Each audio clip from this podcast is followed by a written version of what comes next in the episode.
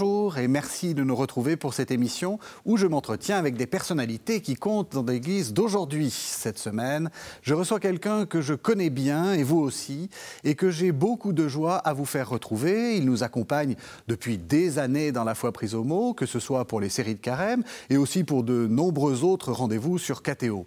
Émission après émission, il nous rappelle que le cœur de la foi chrétienne, c'est la miséricorde de Dieu et que le rôle du prêtre est d'être un père pour sa communauté.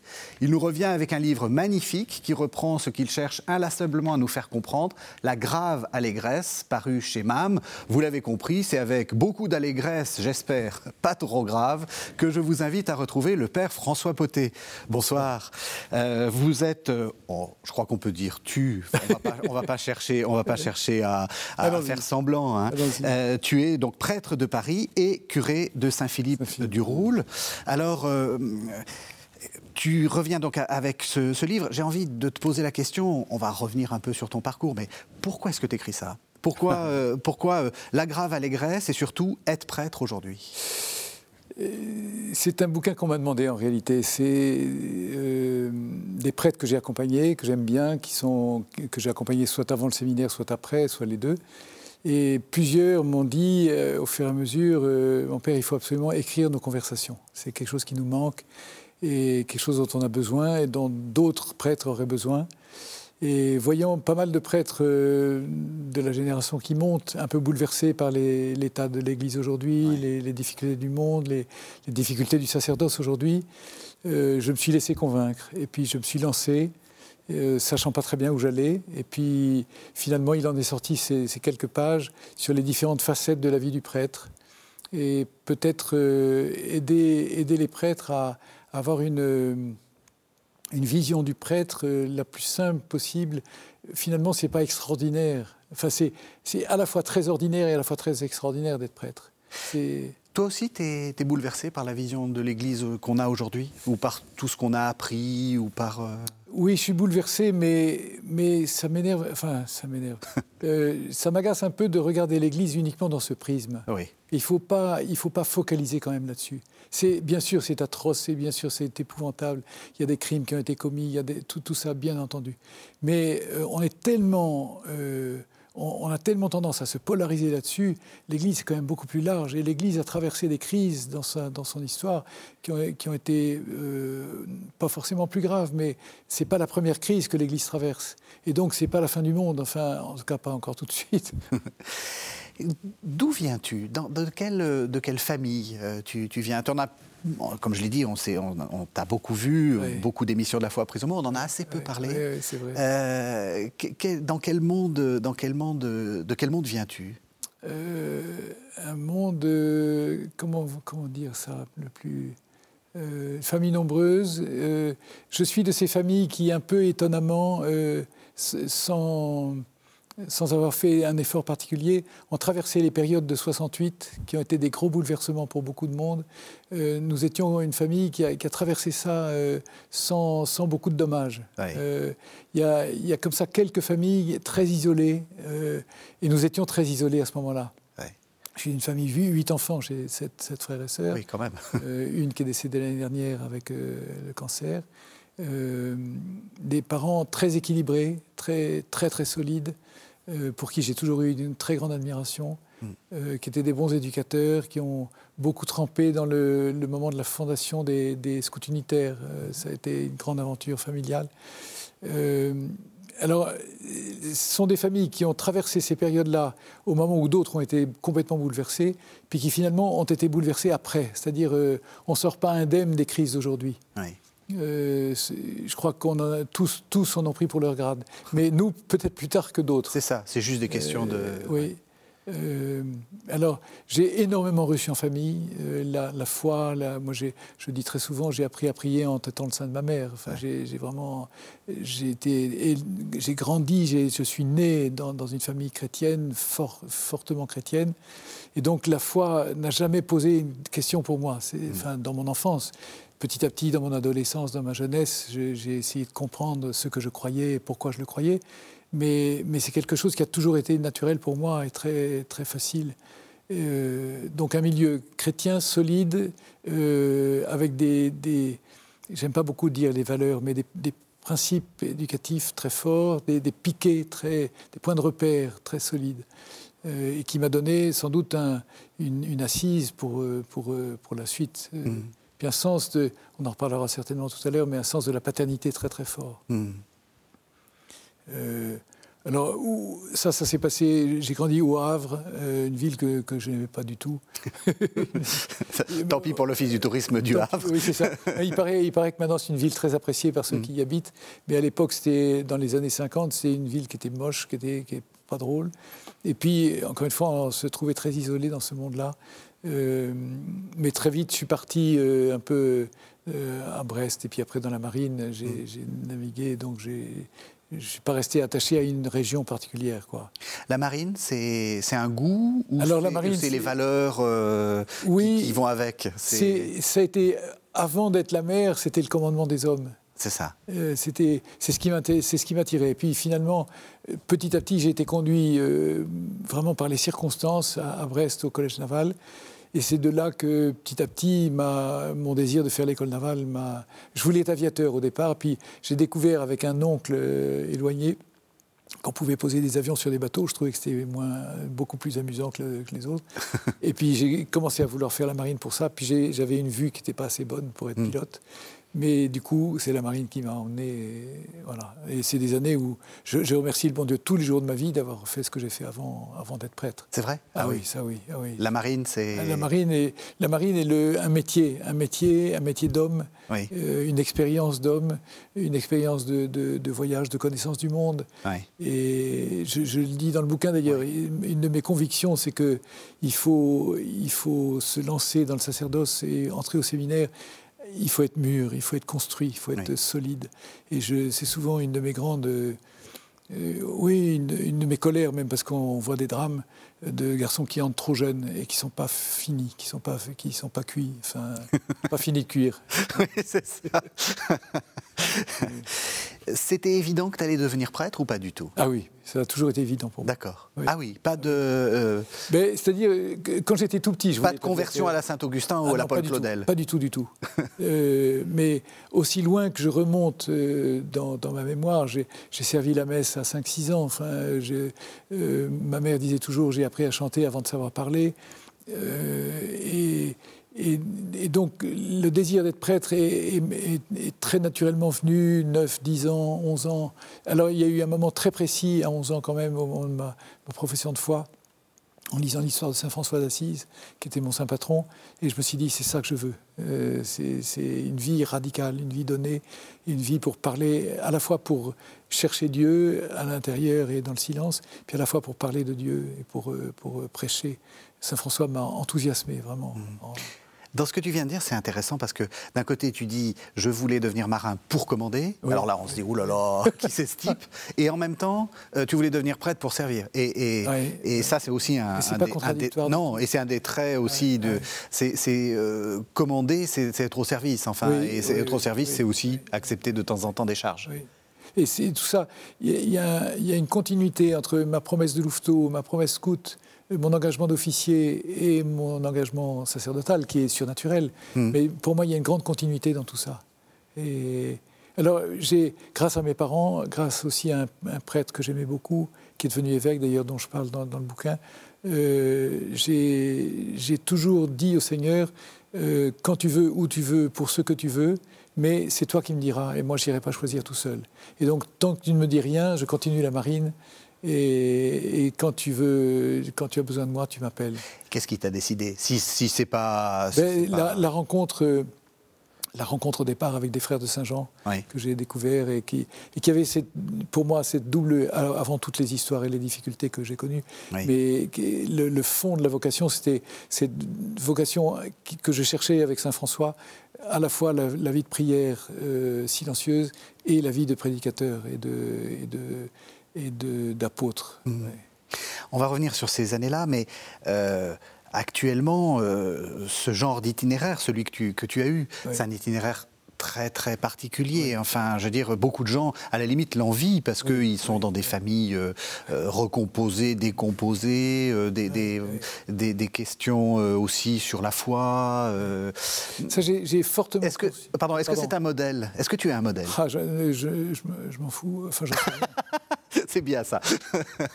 non mais j'en sais rien. J'ai très fortement conscience d'avoir reçu beaucoup et, beaucoup plus que d'autres, et d'avoir reçu euh, énormément de richesses dans ma jeunesse, dans, dans, dans, ma vie.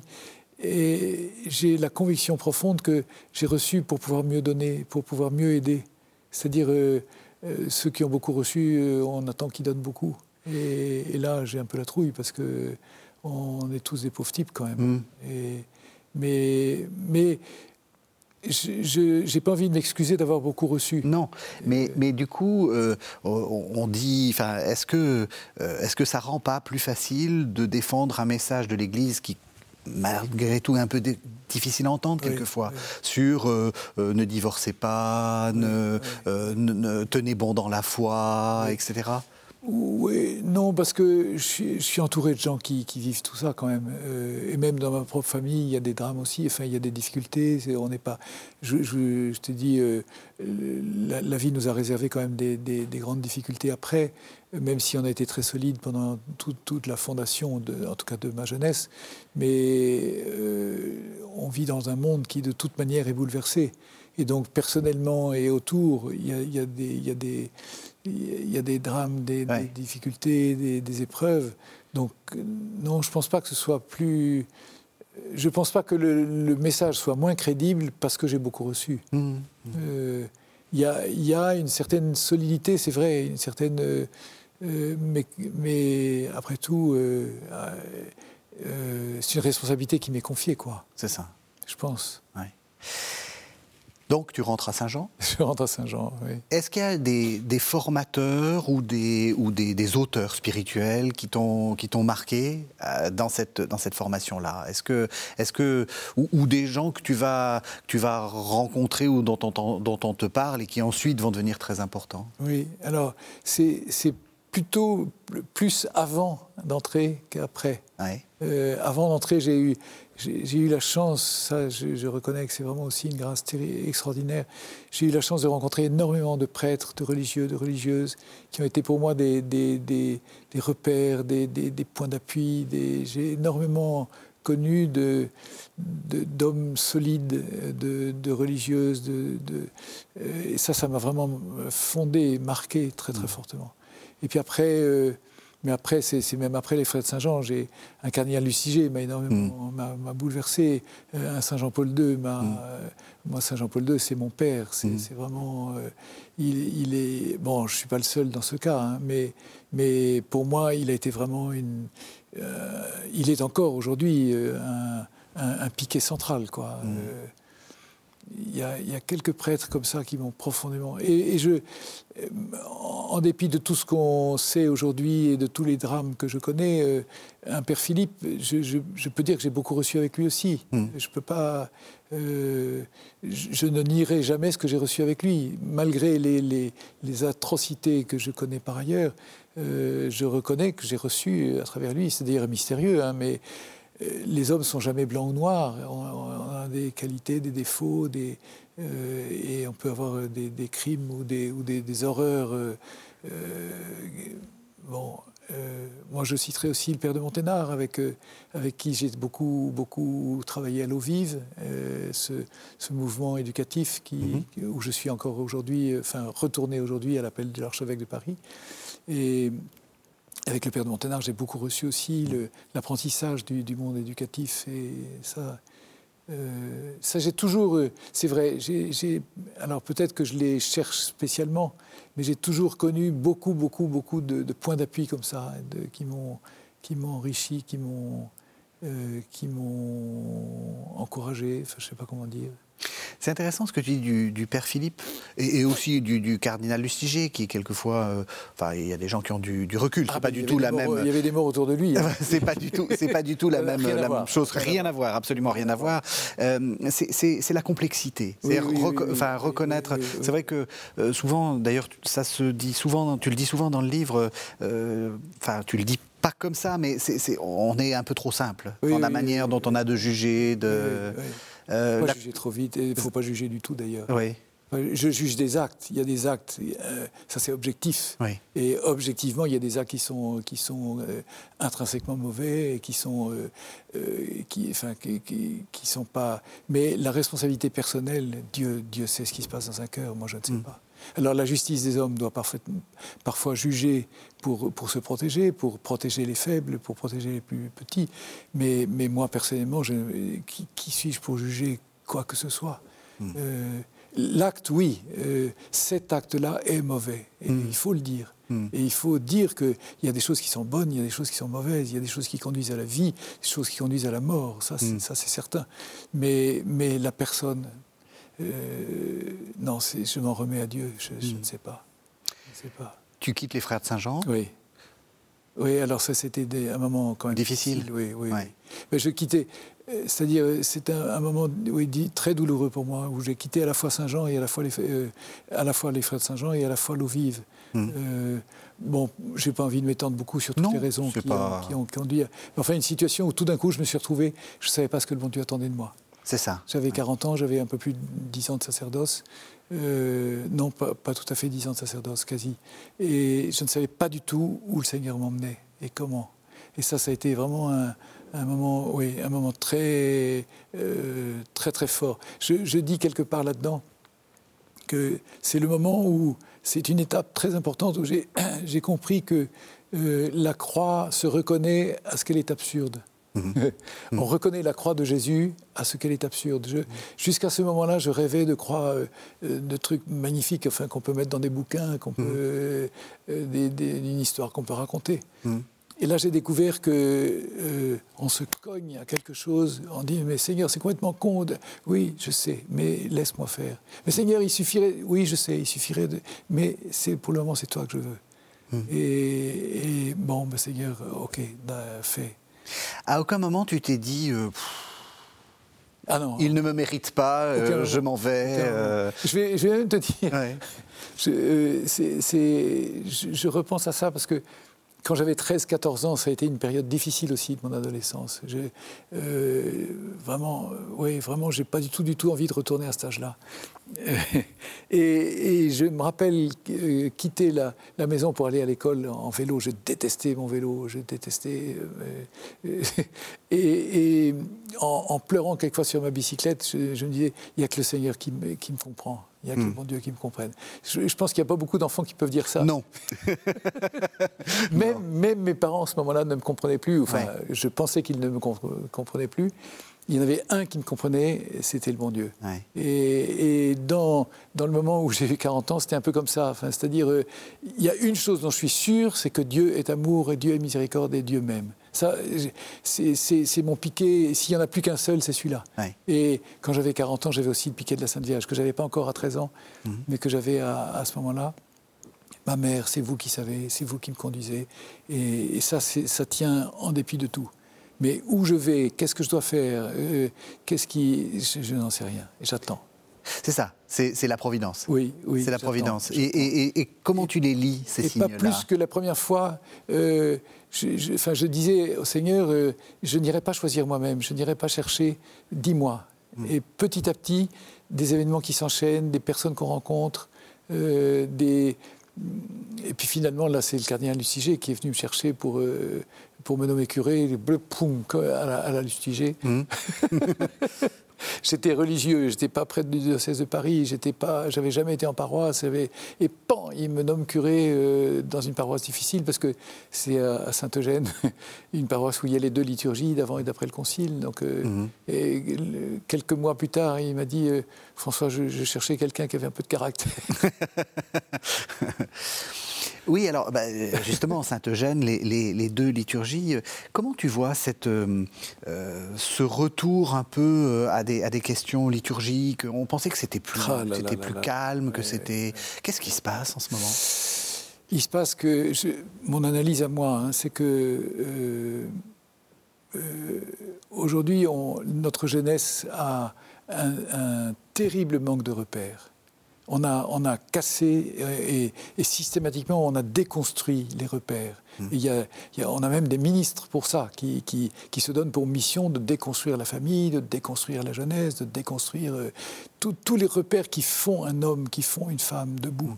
Bon, et c'est dramatique parce qu'on on a réussi à en déconstruire pas mal. Mmh. Et même à l'intérieur de l'Église, on a quand même déconstruit aussi euh, la morale, on a déconstruit parce qu'il y a des gros mots qui font peur. Qui... Et, et je pense que enfin je constate ça beaucoup au contact des jeunes, euh, ils sont assoiffés de repères hmm.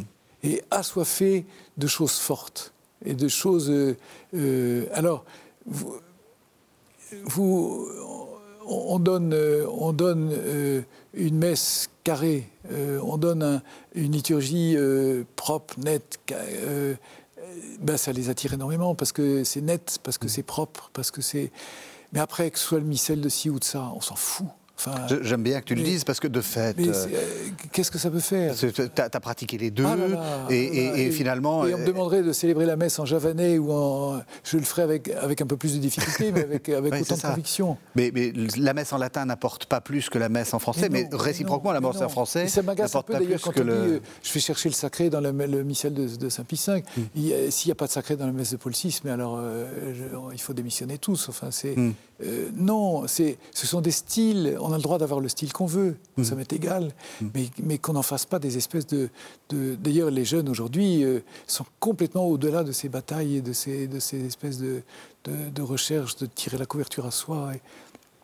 Ceci étant, je, je bon, je ne veux pas m'avancer trop, mais je pense que le pape... Euh, a, raison d'un risque de, de, constituer des, des, des, citadelles, de constituer des, espèces de, réserves. Et ça, c'est vrai que c'est très dangereux dans l'Église. Il faut ouvrir, il faut ouvrir, il faut ouvrir, faut, faut... Et la messe est si belle, mon Dieu. C'est. Oui. Le... Donc, tu es nommé, euh, tu es nommé curé. curé Comment tu découvres ça? Parce que là, on arrive lentement au, contenu du livre. Euh, euh, une chose est d'être religieux, et pour toi, une autre chose est d'être prêtre diocésain. Enfin, je ne dis pas qu'il n'y a pas des, des continuités, mais là, il y a quelque chose qui. Alors, à vrai dire, quand j'étais petit, déjà quand j'étais petit, déjà quand je pensais à Saint François, je rêvais d'être curé quand même. Et je rêvais d'être curé parce que j'avais envie de m'occuper des vieux, des jeunes, des enfants, des familles, des célibataires, des gens qui souffrent, de toute cette palette de. de... J'ai jamais voulu être spécialisé. Mhm. mon, père était médecin avant d'être psychiatre. Il était médecin de famille, comme il disait. Et il n'avait pas envie d'être spécialisé. Et moi, je, comme prêtre, je n'avais pas du tout envie d'être spécialisé non plus. Mhm. C'est-à-dire, euh, euh, oui, je, suis très fortement intéressé par l'éducation, euh, mais, mais, les vieux m'intéressent aussi, mhm. les malades, les, enfin, tout, tout m'intéresse, parce que mhm. c'est le peuple de Dieu, parce que c'est l'Église. Et quand on est jeune prêtre, même si tu étais formellement pas si jeune que ça, puisque c'était 40 ans, ça, ça, fait peur. Tu comprends qu'il y ait des, des, jeunes prêtres qui soient complètement déboussolé. Enfin, les, premiers temps du, du, pas du sacerdoce, mais du, du, ministère de curé, enfin, je sais pas comment, comment dire. Alors, euh, c'est ce que je disais tout à l'heure, c'est que j'ai peur, j'ai très peur d'un manque de maturité, d'une part. Et puis j'ai très peur aussi, euh, je l'écris avec délicatesse, mais j'ai très peur aussi du manque de paternité du côté des, des du côté des chefs et du mmh. côté des évêques. Mmh. Euh, je regrette, je, le dis avec beaucoup de, de, de, douceur et de, et de, compassion pour nos évêques. Mm. Mais on a, on a des coachs, on a des organisateurs, on a des patrons, mais on manque terriblement de pères. Et je, vois chez les prêtres, chez les jeunes prêtres, euh, ils sont assoiffés de paternité. Ils attendent quoi? Justement, qu'est-ce que, qu'est-ce que tu mets sous ce mot de paternité? Père. Ils attendent un, un, prêtre aîné, un prêtre un peu plus âgé, qui, qui se mouille, qui s'engage, et qui s'engage dans une tendresse, qui s'engage dans... Il ne faut pas avoir peur de, de l'affectif, il ne faut pas avoir peur de, des sentiments humains. Euh, un père, il, il, aime son enfant, il aime son fils, et il met son fils debout, et il lui dit, va, tu es beau, tu es fort, et va, j'ai confiance en toi et, je, et, éventuellement je le reprends, éventuellement je le corrige, mais avec, avec amour, avec miséricorde. Avec, et c'est pas un bureau de. Euh, je, vois trop de jeunes prêtres qui ont peur de leurs évêques parce que finalement euh, on n'arrive pas à les voir, parce qu'on n'arrive pas à les joindre, parce que, parce que quand on les voit, euh, c'est un dossier parmi d'autres. et je cherche des évêques qui, qui, qui sont amis pères amis de leurs prêtres. Père, ça veut dire aussi euh, euh, d'entendre de la part de son fils des. Oui, oui, absolument. C'est ça aussi peut-être. Oui, peut-être la peur d'une. Enfin, ça, suppose peut-être un peu, pas du conflit, mais pourquoi pas d'ailleurs. Je ne veux pas critiquer parce que parce que moi, j'aimerais pas être évêque dans les circonstances actuelles. mais là, du coup, je risque plus rien. mais mais. qui sait Attention. mais oui Aujourd'hui, on a terriblement peur des liens affectifs humains. Parce que c'est toujours. Euh, euh, c'est. Euh, je un mot c'est on a, on a, peur de on a peur de l'affectivité. C'est engageant. Oui, ça, engage. Oui, c'est ça. Euh, c'est suspect. je cherche le mot. C'est suspect parce que oh, il pourrait y avoir des pressions, il peut y avoir du chantage affectif, il pourrait. Mais bon sang de bonsoir, les, hommes, les liens, les, les, les, relations humaines sont faites d'affectivité aussi. Hmm. Et, je dois, j'aime avec mon cœur et j'ai envie de dire aussi, j'aime avec mon corps. Enfin, mhm. Et si on s'embrasse, on s'embrasse. Et si, euh, et, si on se regarde, on se regarde. Et, euh, mais il y a cette espèce de, même à l'intérieur de l'Église, de, froideur, parce que parce que je, on n'ose plus se toucher, parce qu'on n'ose pas se, ça, ça m'horripilait dans la vie religieuse les, les, les moines, les, frères qui, qui, se touchent du bout du crâne, parce que à la fois il faut se toucher, mais surtout pas trop. Mais bon sang, si on s'embrasse, on s'embrasse, non de mmh. non. Mmh. Et, pourquoi est-ce que vous avez peur de toucher la joue de euh, voilà, moi je bon. Non mais en même temps, tu, comprends aussi que justement avec ces affaires, eh tout le monde est. Eh et c'est pareil dans le monde de l'enseignement, c'est pareil. du coup, on, est, on, est, tout. on est terrorisé. terrorisé. Parce, que. Et, je, comment on peut sortir de ça ah, Justement par des, par des vrais, des, sentiments vrais. Euh, quelqu'un voudrait m'attaquer, il m'emmène en tôle demain, parce que j'embrasse les gens à la sortie de la messe, parce que j'embrasse aussi les enfants, parce que je. Euh, mais Dieu m'en préserve et Dieu me garde mais je n'ai jamais senti d'ambiguïté quand j'ai embrassé quelqu'un. Mmh. Euh, je n'ai jamais senti. Alors évidemment, si vous êtes là, euh, mm, euh, des mamours et des machins, et je te tutoie et je te tape dans le dos. Non, non, moi on m'appelle mon père et on me vous voit. Hmm. Et, quand j'embrasse une jeune fille, c'est moi qui l'embrasse. Hmm. Et je, prends sa tête comme Jean-Paul II faisait, je prends sa tête dans mes mains, hmm. je l'embrasse. C'est autre chose que euh, comment vas-tu Parce que c'est là que l'ambiguïté se, euh, on me vous voit, mais je vous vois. Oui, euh, ça c'est très important. Et je vous vois les jeunes filles toujours, toujours, dès qu'elles ont 13-14 ans, je les vous vois. Et j'ai toujours fait ça et je ferai toujours, ça. Et j'ai peur justement de jeunes prêtres qui prennent des risques parce que euh, c'est pas net, parce que c'est pas. Euh, il y a du mélange, quoi. Mmh. Justement, euh, c'est assez, assez intéressant parce que dans, l'un des thèmes que, tu, que, le livre, euh, que tu prends dans le livre, il y a un, mot justement qui est le mot de virilité. Oui, tu, ah dis virilité et célibat. Euh, qu'est-ce que, qu'est-ce que voilà. Le prêtre, c'est un, un, thème qui m'est cher, évidemment. Le, prêtre est un homme. Hmm. Et le prêtre est un homme masculin. Et c'est pas euh, un espèce d'androgyne euh, qui n'est ni homme ni femme, qui, euh, qui est célibataire. non, moi je ne suis pas célibataire, je suis marié, bien marié. C'est-à-dire, mon épouse, c'est l'Église, mon mm. épouse, c'est ma paroisse. Et ça engage pas seulement mon cœur et mon âme surnaturelle, ça engage mon être tout entier et donc aussi mon corps. Et c'est pour ça que je cherche des hommes euh, qui s'engagent dans le séminaire ou dans, le sacerdoce, qui soient équilibrés au point de vue masculin. Mm. Et qui, et qui aient donc, euh, aient donc expérimenté avant d'entrer ce que j'appelle l'harmonie du masculin et du féminin. Euh, si un garçon n'a jamais connu cette harmonie, s'il n'a jamais dansé une valse, euh, c'est tous ceux qui me connaissent vont rigoler parce que je, c'est une histoire que je raconte tout le temps, mais je, demande toujours aux garçons qui veulent s'engager dans le sacerdoce est-ce que tu sais, est-ce que tu sais danser la valse? Et si tu ne sais pas, va apprendre parce qu'il faut que tu, il faut que tu expérimentes euh, cette beauté de l'harmonie du masculin et du féminin. C'est l'homme qui conduit, c'est la femme qui garde le rythme. Et à chacun sa vocation. Et, l'un ne peut pas aller sans l'autre. Et, bon.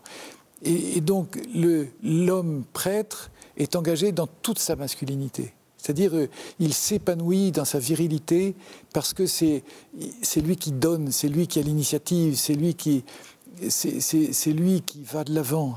bon, mais il faut qu'il ait du répondant et il faut que l'Église soit comme une épouse qui qui, reçoit pour féconder, qui reçoit pour pour et c'est je crois que le, prêtre est heureux quand il y a cet échange. Euh, et, moi, c'est tout ce que j'aime justement dans la vie du sacerdoce, c'est que je, je, suis en vis-à-vis avec l'Église et en vis-à-vis avec ma paroisse comme, comme quelque chose qui me... oui, comme un époux qui aime son épouse. Je, je, dis quelque part, parce que je le crois profondément, il faut que le prêtre aime l'Église plus encore qu'un époux aime son épouse. Mhm. Et c'est pour ça que l'Église, même si elle a des défauts et même si elle est fragile et même si elle est bouleversée dans des crimes, je l'aime cette Église et je mhm. l'aime profondément. Et je l'aime dans son pape, je l'aime dans ses évêques, je l'aime, même si j'ose dire des, choses, je, je l'aime parce que c'est l'épouse que Dieu m'a donnée. Mhm. Et, c'est à elle que je me donne. C'est un discours qui est un tout petit peu à contre-courant. Ah, complètement. Et alors, comment. Suis un vieux schnock, hein, mais. et justement, euh, non, mais c'est. Euh, pourquoi tu le tiens? C'est-à-dire. Euh, Parce que je crois que c'est vrai. Oui, Non, non, mais c'est ça Parce qui que je crois que c'est vrai et que, et que justement, on, le dit tellement peu. Et, je, crois, je crois profondément que beaucoup de prêtres aujourd'hui souffrent hmm. parce qu'ils ne sont pas épanouis justement dans leur masculinité. On, les a castrés, euh, ils se sentent castrés par, euh, par la bureaucratie et par l'administration, et, et, ils n'osent pas. Et alors, ils, prêchent, mais euh, on ne leur donne pas la liberté de, de, de, mettre leur trip dans l'affaire. Hmm. Enfin, je ne sais pas si. Ah, c'est très clair. non, non, non, c'est très clair, c'est très clair. Parce que justement, c'est ça que je trouve intéressant, c'est que euh, ce qui corrige ce que, ce que tu dis qui pourrait avoir de dur, c'est qu'il y a la miséricorde derrière. Ah, c'est pas euh, dur du tout, c'est ferme, c'est exigeant. C'est ça, c'est ferme. C'est ferme, c'est exigeant, mais c'est pas dur du tout. Ouais. Et, Dieu me préserve d'être dur. Je, vraiment, je, je, serais affreusement triste euh, si, si, on, si on me disait qu'un jour que je suis dur. J'ai eu plusieurs fois à vive cette remarque et qui me, qui, qui me comble, qui me dit, mon père, vous êtes très exigeant, mais vous n'êtes pas sévère. Mhm. ah, ah ben ça, oui, c'est ce que je cherche très exigeant, mais pas sévère. Jésus est terriblement exigeant, mais, mais il est d'une bonté. Euh, mais la vie est exigeante. Euh, celui qui n'a pas tout donné n'a rien donné. L'amour exige tout. Celui qui veut être mon disciple, qu'il prenne sa croix et qu'il me suive. Mais l'amour se contente d'un rien, un simple verre d'eau fraîche et il ne perdra pas sa récompense. Et de toute façon, on est exigeant envers soi-même. Enfin, je veux dire, et on est peut-être le plus terrible juge. Euh, ça, c'était un, des thèmes qu'on a beaucoup, euh, dont on a beaucoup parlé dans la, dans la foi prise au mot. C'est le. il faut être, je pense qu'il faut être plein de miséricorde envers soi-même aussi. Il faut être, euh, c'est-à-dire, il faut pas s'excuser, mais il faut être, il faut, accepter d'être, pécheur et d'être un pauvre type, quoi. Il faut accepter d'être faible, accepter d'être fragile. Et pour moi, la découverte de la vulnérabilité a été une très très grande découverte. Alors, la vulnérabilité, tu n'en fais pas du tout mystère, tu es malade. Oui, oui. Euh, maladie grave, on, peut le dire. on peut le dire. On peut le dire. Bah, D'abord, est-ce que tu vas bien? Oui. Parce que c'est non, mais, c'est une question. C'est une question. il y en a beaucoup qui la posent. Il y en a beaucoup qui la posent, y compris des téléspectateurs qui prennent de tes nouvelles. Donc voilà, je. Ben, actuellement, euh, apparemment, les, chimiothérapies euh, contiennent contiennent la maladie et qui ne grandit pas, qui ne diminue pas. Alors mm. c'est un peu stabilisé. Mm-hmm. Alors je, suis toujours euh, dans, l'expectative, je, ne sais pas du tout ce que le bon Dieu me réserve dans les mois qui viennent. Mm-hmm. Euh, ça peut tout d'un coup grossir, ça peut tout d'un coup... Enfin, je, crois profondément que le bon Dieu peut me guérir euh, d'un coup de doigt, il n'a même pas besoin de donner un coup de doigt, d'un mot. Mais je crois aussi, et je l'accepte très volontiers, qu'il me conduise dans une maladie grave qui, qui finalement devient pour moi comme une mission de témoignage. Mhm. Je, m'aperçois que la, la santé a été tellement idolâtrée, on a tellement peur de la mort, euh, on a tellement peur de la souffrance que je constate, c'est vrai, je constate que euh, être malade et oser en parler spontanément et naturellement, euh, ça touche beaucoup. Ça touche beaucoup parce qu'on rejoint une quantité de gens qui souffrent et on n'a pas le droit d'en parler. ta souffrance me gêne. Aujourd'hui, on n'a pas le droit de souffrir parce que la souffrance gêne le monde. Euh, on écarte les gens qui souffrent. Et puis, il y a des gens spécialisés pour ça. Mais, mais toi, fous-moi la paix. Hmm. Et, je pense au contraire que les, personnes qui souffrent ont besoin d'être rejointes et besoin d'être. Euh, non seulement tu as le droit d'être malade, tu as le droit de souffrir, mais, mais on, se tient les coudes, on, est tous ensemble. Qu'est-ce que ça t'a fait découvrir justement de la vulnérabilité? Tu as dit, ça m'a. c'est, euh, je veux dire, d'une certaine façon, euh, je disais, il n'y a pas de, conversion à la Saint-Augustin ou à la Paul Claudel, mais là, il y a une conversion, d'une certaine façon. Alors, la, vulnérabilité, je l'ai découverte surtout avec Jean-Paul II d'abord. C'est, Jean-Paul II qui m'a énormément frappé dans, dans sa, vieillesse et son agonie. Et j'ai, découvert que cet homme, qui était un athlète euh, dans mhm. tous les sens du terme, à mesure qu'il était réduit à pas grand-chose, gagner une autorité, une, une intériorité qu'il n'avait pas encore. Et, et j'ai découvert, alors j'ai découvert après sa mort quelque chose qui m'a beaucoup, beaucoup impressionné. Euh, ça faisait longtemps déjà que je demandais aux, fiancés quand je prépare des mariages, est-ce que vous êtes de l'amour qui s'expose ou est-ce que vous êtes de l'amour qui s'impose? Mm-hmm. Et Jean-Paul II a été, euh, ben, comme d'autres, mais lui, il était très visible, il a été exposé comme l'amour exposé. Hmm. comme, comme le Saint-Sacrement exposé, c'est-à-dire totalement euh, euh, passif, euh, sans plus pouvoir rien faire que d'être vu. Mais que d'être vu comme l'amour qui s'expose, comme le Christ en croix est exposé. Hmm. et pourquoi, pourquoi le Christ en croix est-il exposé? Pour que Adam et Ève n'aient plus peur de leur nudité. Euh, Adam et Ève se sont cachés, se sont planqués dans le mhm. buisson parce qu'ils ont eu honte de leur mhm. nudité. Mhm. Et de leur nudité parce qu'ils avaient péché. Ils ont eu honte. Et comment Dieu fait-il sortir Adam de son buisson sans contraindre sa liberté? Il vient à lui, c'est-à-dire il vient à moi, nu, cloué sur le bois, euh, et en me disant N'aie pas peur de ta nudité, moi aussi je suis nu. Et moi aussi je suis, tu vois, je, je suis prisonnier de. Et alors je n'ai plus peur et je peux aller jusqu'à lui. C'est la, miséricorde qui, dans son, dans son terme, la miséricorde dans son, dans son maximum, qui se, qui se, qui se dévoile. Qui, je, ne fais plus rien, je ne peux plus rien dire, mais je, je, me donne encore. Et ça, Jean-Paul II m'a bouleversé dans ce domaine. Mhm. Et du coup, après, en étant moi-même euh, un peu, un peu, euh, enfin, à certains moments, euh, un peu à zéro, quoi. Mhm je me suis dit, bah, si, le Seigneur, si, Seigneur, si tu m'emmènes dans ce, dans, dans, ce chemin, je, l'accepte volontiers. et j'accepte volontiers d'être moi aussi, d'une certaine manière, hein, pauvrement et petitement, mais exposé. Euh, et je constate, même dans, dans, ma paroisse, et là, ma paroisse précédente aussi, je constate que ça fait tomber des masques, que, ça, que ça resserre les gens, que ça, ça, ça permet à des gens d'exprimer une tendresse qui, qui n'auraient pas exprimé autrement. Et moi, ça me touche beaucoup. Ça, me... Et aux malades, qu'est-ce que tu leur dis euh, et qu'est-ce que tu dis à tous les malades qui, qui, nous regardent enfin, euh, Oser euh, parler de votre maladie oser, ou pas forcément Non, non parlez-en si on vous demande, mais, mais ah, n'ayez pas peur, n'ayez pas peur de la souffrance ni de la mort. Le Seigneur est présent.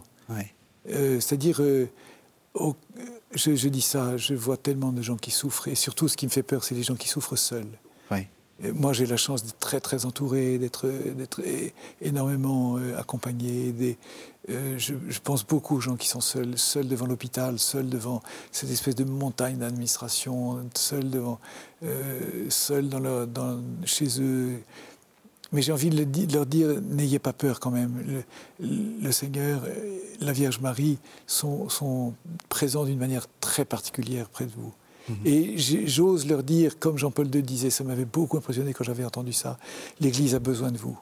Oui. L'Église a besoin de vous, parce que l'Église a besoin de cette pauvreté, l'Église a besoin de cette fragilité, l'Église a besoin de cette vulnérabilité.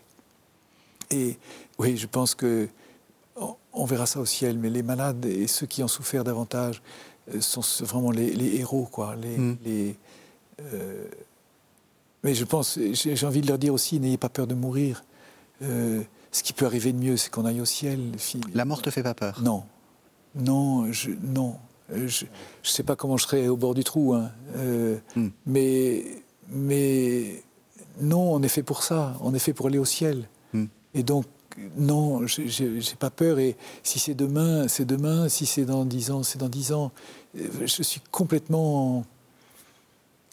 Là, vraiment, je suis complètement indifférent à ça. Mmh. J'ai rien à finir avant de mourir. J'ai rien à, j'ai rien à achever. J'ai rien à. Et, mon but, mon but, c'est voir Dieu et d'aller au ciel. Donc, si c'est demain, tant mieux. Euh, si le bon Dieu préfère que je travaille encore un peu ici, ben c'est très bien. Mais, mais j'ai rien à enfin, je, n'ai pas de préférence. Tu parles comme Saint Paul aux Philippiens. Hein. Oui, je crois. Non, non, mais, non, mais ce que je veux dire, c'est que euh, tu rejoins en fait une, euh, un message très, ah très, très important de l'Église. Enfin, c'est une clé de, ah, une clé, de notre théologie, de notre, de notre même peut-être même de notre rapport à l'humanité. Certainement. Est-ce que ça t'aide, ça t'aide à être euh, euh, plus pasteur, à être plus euh, de, de, Enfin, je dis pas qu'il faudrait que tous les prêtres souffrent, hein, bien entendu. Il y, y, a deux choses. Il y a, y a l'âge et la maladie. parce que parce que malgré tout, l'ensemble des deux, pour moi en tout cas, ça apaise, ça ça donne plus de recul, ça donne du ça on n'a pas besoin de parler fort. On, a euh, un mot, euh, une présence. Enfin, j'aime énormément vieillir. Ça me passionne. Je trouve ça, je trouve ça très intéressant. Euh, devenir grand-père, je trouve ça passionnant. et, être malade, je, trouve aussi que c'est intéressant. C'est une belle expérience d'être. bon, en ce moment, je vais plutôt bien, mais, mais d'être de temps en temps à l'hôpital remis aux mains des infirmières, du personnel soignant. Je, trouve ça, oui, c'est une belle expérience. Vraiment, j'en remercie, j'ose dire, j'en remercie le Seigneur très profondément. Est-ce que ça t'a fait aussi découvrir ce parce que euh, avec le Covid, cette question de de, ah. l'hôpital, etc. Euh, t'as quel regard là-dessus? C'est devenu au centre de la société ah maintenant. Hein. Covid, Covid, on a fait au nom de au nom de l'humanité, on a fait des trucs profondément inhumains. Oui enfin, quand on fera l'histoire de cette affaire, c'est monstrueux ce qu'on a fait. Laisser des gens mourir seuls, interdire à un époux d'aller voir son épouse qui meurt, de, interdire aux gens de, de, célébrer un enterrement. Enfin, c'est ce qui. Quand, on parle des épidémies des temps passés, c'était toujours une occasion pour les, le peuple de retourner à Dieu. Et là, on a fermé les églises. Mmh. Et on a interdit aux gens de retourner à Dieu. En fait, on n'a pas eu beaucoup besoin de leur interdire parce qu'il n'y en avait pas beaucoup qui cherchaient à... On a perdu le chemin de Dieu. Hmm. Notre monde d'aujourd'hui est devenu étranger à Dieu. Dieu est devenu un étranger à notre monde. Et ça, ça m'impressionne beaucoup. Hmm. Ça m'impressionne beaucoup. Du coup, le témoignage des chrétiens, le témoignage des, jeunes et le témoignage des malades est certainement plus important encore que jamais. Est-ce que c'est grave si le monde a perdu le, le, chemin de Dieu, pardon, hein, j'y vais, tu me connais, hein, j'y vais au. Euh, est-ce que c'est grave et surtout, est-ce que c'est de notre faute? Ah, notre faute, je pense pas, parce que. Est-ce que c'est la faute de l'Église, quoi? Est-ce qu'on a manqué complètement tout? oui, mais c'est, je trouve ça totalement stérile de se fouetter, de se dire euh, l'Église est coupable. Chacun fait ce qu'il peut. Et, et, même des gens qui ont fait des conneries, euh, ils ont fait ce qu'ils pouvaient. Enfin, c'est Dieu qui jugera, mais moi, je, c'est trop facile d'accuser le passé en disant. Euh, euh, mais que ce soit grave, que, Dieu soit étranger au monde, oui, parce que le mm. monde souffre. Mm. Et, le monde a perdu ses repères, justement, d'espérance. Si Dieu n'est pas là, il n'y a pas d'espérance. Si Dieu n'est pas là, il n'y a pas de miséricorde. Et de fait, aujourd'hui, le, drame de notre monde, c'est ce manque de miséricorde et ce manque d'espérance. Euh, le, monde est impitoyable. Et justement, on est impitoyable pour le pécheur, alors que Dieu est impitoyable pour le péché, mais plein de miséricorde pour le pécheur. Mm-hmm. Et aujourd'hui, on confond tout. Et, le pécheur est. Qu'est-ce que tu en sais? Il est pécheur plus que toi, qu'est-ce que tu en sais? C'est. Qui. J'y reviens. Qui es-tu pour condamner quiconque? Mm. Et non, je crois que ce qu'il faut, c'est que moi, je fasse ce que je peux faire dans, dans le rayon de responsabilité que Dieu m'a donné. Mais est-ce que l'Église a tort? Mais non, l'Église, c'est l'Église, et l'Église, elle est belle, l'Église. Hmm. Euh, justement, parce que euh, c'est au fond c'est le le cœur de le cœur du livre et c'est aussi le cœur de ta vie. C'est maintenant qu'on est, comme tu dis, dans un monde qui euh, qui a qui a plus le, goût de Dieu ou qui ou dans lequel Dieu n'est pas pas au cœur. nous qui pensons quand même qu'il faut que Dieu soit au cœur de nos vies, mm. qu'est-ce qu'il faut que nous fassions? Il faut, il faut sourire au monde. Il faut sourire. faut pas le haïr. Et pas le haïr. Ah, Dieu a tellement aimé le monde qu'il a envoyé son Fils. Eh ce monde, il faut arrêter de le critiquer, il faut l'aimer. Et ça, c'est vraiment un de mes refrains. Arrêtez de critiquer le monde. Arrêtez de critiquer l'Église. Aimez-la. Aimez-le, ce monde. aimez le monde, l'humanité. Aimez, aimez les gens que vous côtoyez, les gens que vous regardez, les gens que vous pouvez pas piffrer. Aimez-les. c'est dur, hein, mais mmh. dans, la rue, de temps en temps, je, en me promenant, je, ce type, que, vraiment, il a une sale gueule, mais Dieu l'aime. Mmh. Et Dieu l'aime infiniment. Et, pourtant, Dieu sait qu'il y a des gens qui ont des sales gueules. Oui. Non, mais c'est vrai. Et quelquefois, c'est des sales gueules extérieures. Mais ça, c'est pas très grave. Mais, le pire, c'est des sales gueules intérieures. mais, mais Dieu aime ces gens-là tous d'un amour infini. Alors, il faut essayer de le faire aussi. On ne va pas y arriver complètement, mais on est sur le chemin. Mhm. Et il faut, il faut l'aimer, ce monde. Ça, c'est vrai. On arrive à la fin de cet entretien. On s'était dit, il faut surtout pas terminer cet entretien sans parler de Marie. Alors, pourquoi c'est si important pour toi? Ah, ma mère. Euh, ben, comment est-ce qu'on peut se passer d'une maman? Mhm. C'est le, monde. Le monde aujourd'hui voudrait vivre sans père, mais pour le moment, on a encore la mère. Euh, je dis pour le moment parce que parce qu'on voudrait bien s'en passer aussi. Mais euh, alors, pour aller un peu plus loin en théologie, mais euh, ma vie chrétienne ne peut pas, euh, ne peut pas être vécue autrement qu'avec la Vierge Marie. Je, lutte. La Vierge Marie n'est pas une statue euh, avec quelques fleurs de vent dans une église pour, pour faire joli et pour aller réciter le chapelet au mois de mai. la Vierge Marie, c'est elle qui m'apprend, c'est elle qui me conduit, c'est elle, elle est pleine de grâce, elle est pleine de l'Esprit Saint, elle est, elle est le modèle de la vie chrétienne. Et, elle qui est la mère de Jésus, elle est ma mère. Et ma mère, je l'aime. Je, euh, la vois aussi bien dans, son sourire de Nazareth et de, l'enfance que dans ses larmes à la croix et au calvaire. Mais euh, c'est un roc, euh, un roc qui pleure, mais c'est un roc, la Vierge Marie. Elle est plus puissante que les, bataillons rangés en ordre de bataille, comme dit le Cantique des Cantiques. Elle est celle qui enfante dans la douleur, dans l'Apocalypse, qui enfante l'Église dans la douleur, mais en même temps qui enfante l'enfant Jésus euh, dans, dans, dans, la douceur, la joie. Tout ça est mêlé en elle. Mhm. Et, pour moi, euh, c'est elle qui, au fur et à mesure, me conduit, qui me dit euh, là, tu peux y aller, qui, euh, quand je prends une décision, c'est la première confidente, c'est la première. Euh, toute, euh, enfin, toute décision, tout choix, tout. Ma mère, qu'est-ce que vous en pensez? Ma mère, qu'est-ce qu'il faut faire? J'essaye d'apprendre aux gens à ne, pas, à ne pas parler à leur bonnet. Mmh mmh Alors je me suis dit, puis t'es un imbécile, et puis tu devrais ci, tu devrais ça, puis je, tu, je me tutoie intérieurement. Non, non, non, non, arrêtez de vous parler à vous-même. Parlez à la Vierge Marie. C'est elle le vis-à-vis. Et c'est tout à fait autre chose d'avoir un vis-à-vis. c'est ma mère. Euh, et ma mère, vite, on est en retard, qu'est-ce qu'on fait? Bon, sois prudent, mon chéri. Oui, non, non, non, mais c'est. Oui, c'est. Tu, vois, la Vierge Marie, elle est. Alors en plus, à Cana, euh, elle, elle, voit les besoins, elle, elle voit, euh, elle voit ce qui manque. C'est elle qui crée le climat, le, le, climat dans lequel je baigne dans l'Église. Et elle dit à son fils, ils n'ont pas de vin. Puis elle est là, elle se retire. Mhm. Et puis elle dit au serviteur, faites ce qu'il vous dira.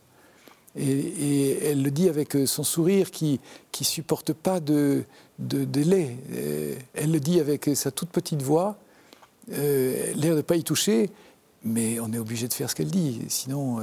elle a de l'autorité. Ah, elle a une autorité formidable. Mhm. Elle a une autorité totale. Et, peut-être pour moi, le maximum, le euh, elle, elle, vit la grave allégresse au pied de la croix. Elle, elle, vit, euh, elle voit l'échec total, elle croit la victoire absolue. Et, dans ses larmes, elle chante son Magnificat. Pour moi, c'est une certitude maintenant. C'est-à-dire, euh, elle voit déjà la victoire de l'amour à travers cet échec patent, lamentable de Jésus crucifié. Elle, elle voit la, victoire de l'amour. Et, et, c'est elle qui me donne la confiance, et c'est elle qui me serre contre elle, et qui vient, viens, n'aie pas peur. Merci beaucoup, François.